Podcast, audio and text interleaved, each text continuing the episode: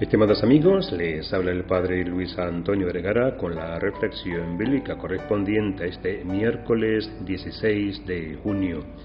El Evangelio está tomado de San Mateo capítulo 6, versículos del 1 al 6 y también los versículos 16 al 18. Este Evangelio forma parte de lo que conocemos como el Sermón del Monte, después de las bienaventuranzas Jesús va explicando esta profundización de la ley que en el Antiguo Testamento recibió Moisés. Él le da una nueva interpretación que no la anula, sino que nos hace vivir más intensamente el espíritu de aquella misma ley.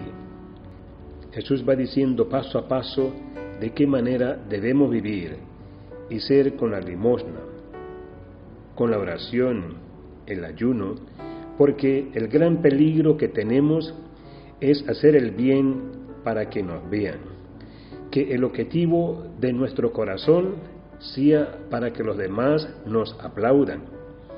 No es un peligro hacer el bien, es más, debemos procurarlo con todas nuestras fuerzas en la medida en que lo hagamos. Pero el peligro es que lo hagamos para que digan qué buenos somos. Porque entonces caeríamos en la idolatría de nosotros mismos, en vez de adorar a Dios, el único Señor, a como nos dice el primer mandamiento, adorarle con todo el corazón, con toda el alma, con todas mis fuerzas, buscar que Él sea glorificado y alabado por las obras buenas que realizamos.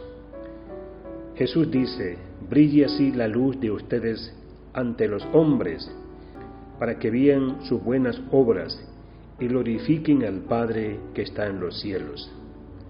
Ven cómo está claro que tenemos que hacer el bien para que los demás glorifiquen a Dios, pero que en nuestro corazón no esté la intención de que nos vean, no está en nuestro corazón la intención de que los demás digan qué bueno es, sino ya tendríamos nuestra recompensa.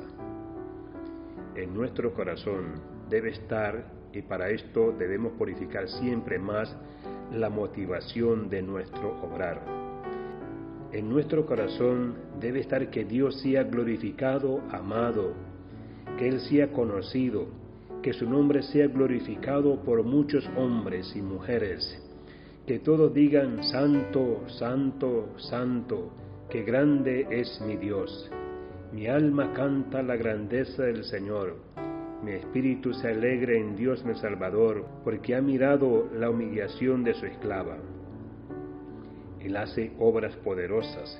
Miren cómo la Virgen canta la grandeza del Señor las obras que hizo en ella.